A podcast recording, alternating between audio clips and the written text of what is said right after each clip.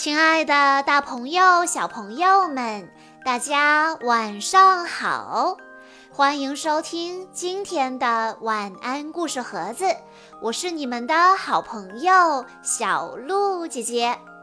今天是来自福建泉州的方子琪小朋友的生日，我要送给他的故事名字叫做《爷爷梦想》。如何实现？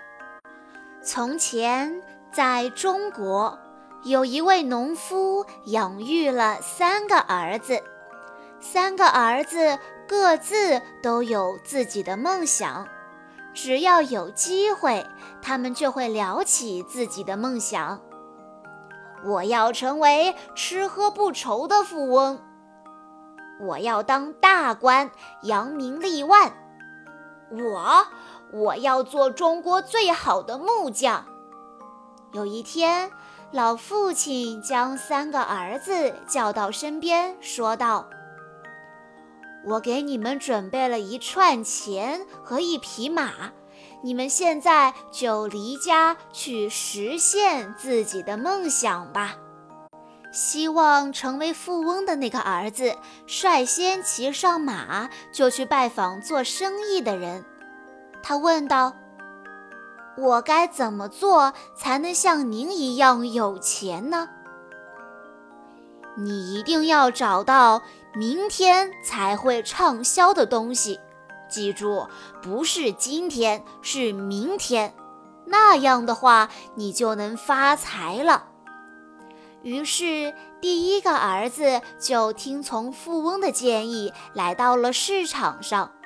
可是，要找到明天才会畅销的商品，并不是件容易的事。哎呀，要找到明天才会畅销的东西呀！哎，还是算了吧，我还是买点今天畅销的草鞋回去。第一个儿子来到了卖草鞋的商家前，用满满一袋子的钱将市场上所有的鞋都买下了。可是从第二天开始，却下了整整一个月的雨。哎呀，这下全完了！我怎么没有想到这是梅雨季节呢？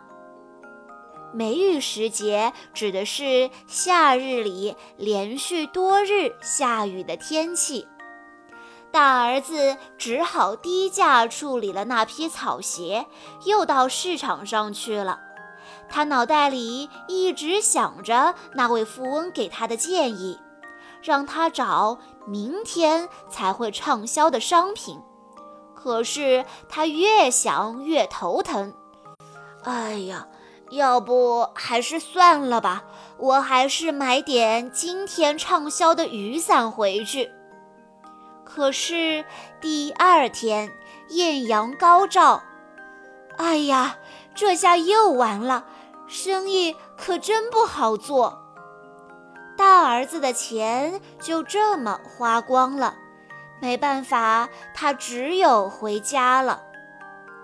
鬼点子比较多的二儿子嘲笑起了大儿子：“哥，你也太傻了。”他呢，他立志要当大官，于是骑着马来到了皇宫附近。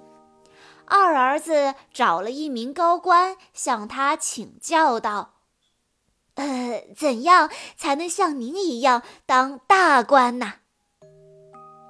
想要成为一名大官，那就要先成为一名受人尊敬的人。你就跟着我好好学吧。从那天开始，二儿子就跟着这位高官开始学习怎么当官。现在好像大家都对我毕恭毕敬的。就这样。二儿子也不学习怎么写文章，只是学习那位高官的表面行为。高官干咳两下，二儿子也赶紧学着咳嗽起来。高官背着手慢腾腾地走着，二儿子也学着背着手慢腾腾地走起来。实际上啊，人们只是向高官行礼，却对二儿子视而不见。为什么他们对我视而不见呢？为什么他们不向我行礼呢？难道是因为着装不同？二儿子随后也购置了贵重的衣服和鞋子，将自己好好打点了一番。于是人们也开始向二儿子行礼了。高官走进了一家富丽堂皇的酒店，二儿子也跟着走了进去，把店里最好的酒菜都拿上来。为了照顾好高官，二儿子用钱如流水一般。没过多久，从家里带出来的钱就被花得分文不剩。大人，我什么时候才能当上大官呐？二儿子刚问完，高官就冷淡地回答道：“你，你是当不了大官的。我让你学习怎样成为一名受人尊敬的人，你却只学一些皮毛功夫。”写文章这样的真功夫一点儿也不学。高官说完就拂袖而去。二儿子没有其他办法，只好边哭边朝家里跑去。现在只剩下小儿子了。老父亲担心地问道：“你的兄长们都没有实现他们的梦想，你能成功吗？”小儿子说：“别担心，父亲，我肯定会成为出色的木匠。木工活是非常有意思的，光听见锤子、锯子的声音，我的内心就非常的激动。”小儿子说完后，就骑着马朝着雾气缭绕的云雾山奔去。因为世上最高超的木匠就生活在云雾山中。骑了好一会儿，眼前出现了一座荆棘密布的高山。小儿子在路上碰到了一位砍柴的老爷爷，他上前问道：“请问这里是云雾山吗？”老爷爷说。不是的，要翻过这座险峻的高山，才能到达云雾山。不管这座山有多险峻，我也要爬过去。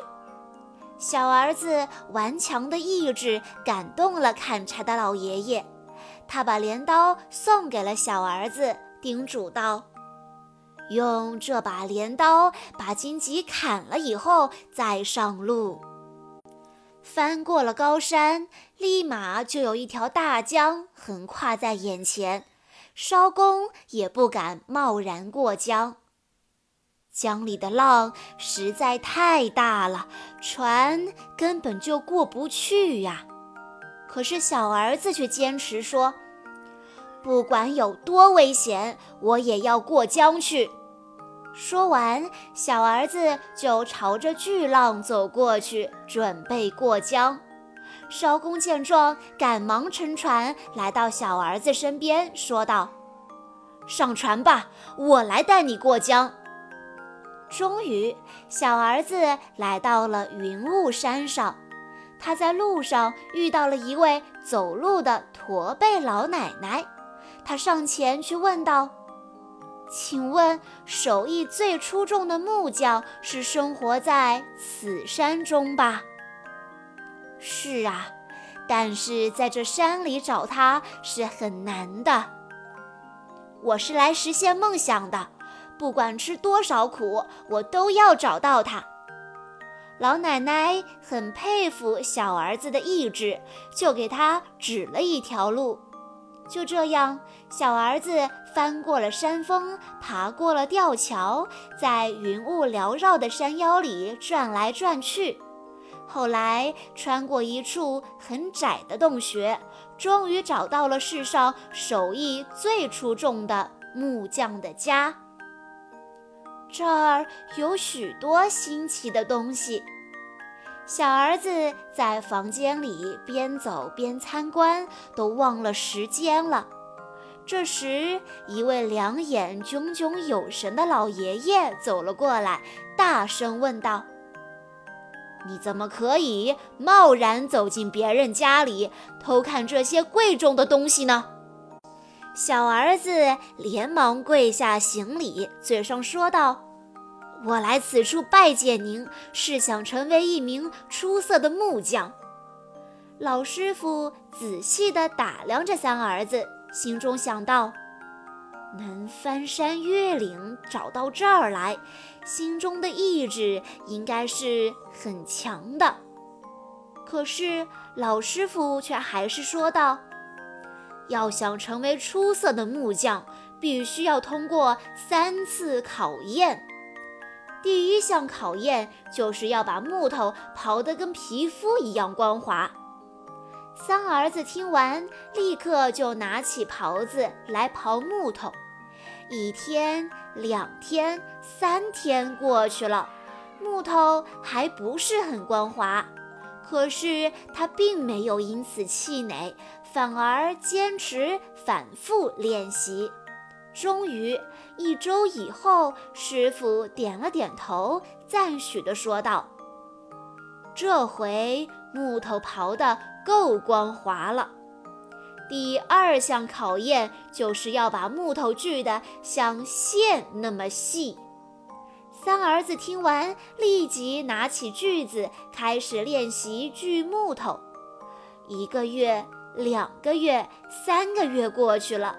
小儿子大多数情况下仍旧会把木头锯断，直到一年以后，师傅才点头通过。嗯，这回木头锯得像线一样了。最后一项考验就是盖房子。三儿子听完之后，就拿起刨子、锤子、锯子等工具，开始建房屋。一年、两年、三年都过去了，可是师傅还是在一直找茬。不是说大梁歪了、木板咯吱作响，就是说窗户斜了之类的。然而，小儿子一句牢骚也没有，只是不停地拆，不停地建。就这样，十年过去了。这一天，老师傅把三儿子叫到身边，亲切地说道：“现在可以了，你出去给其他人打家具、建房子吧。这把椅子真漂亮。”这房子肯定是越住越安全，越住越牢固。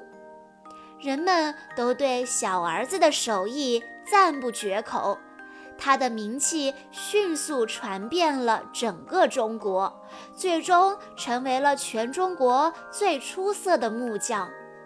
这一天，已经成为爷爷的三儿子在和自己的孙子聊天。孙子问他：“爷爷。”您是怎么实现梦想的？他回答道：“实现梦想的唯一途径就是努力。当然，我也很感谢那些帮助过我的人。只要能全身心的去努力，就一定能够实现梦想。”小朋友们，以上就是今天的全部故事内容了。在故事的最后，方子琪小朋友的爸爸妈妈想对他说：“亲爱的嘟嘟，今天是你的生日，愿你是风，鼓起白色的帆；愿你是船，劈开蓝色的波澜；愿你是浪，涌向彩色的海洋。”生活正在你的前方微笑，勇敢地走上前去，你将拥有灿烂的人生。小鹿姐姐在这里也要祝方子琪、嘟嘟小朋友生日快乐。好啦，今天的故事到这里就结束了，感谢大家的收听。更多好听的故事，欢迎大家关注微信公众账号“晚安故事盒子”，也欢迎家长朋友们添加小鹿姐姐的个人微信：三幺五二三二六六一二。我们下一期再见喽！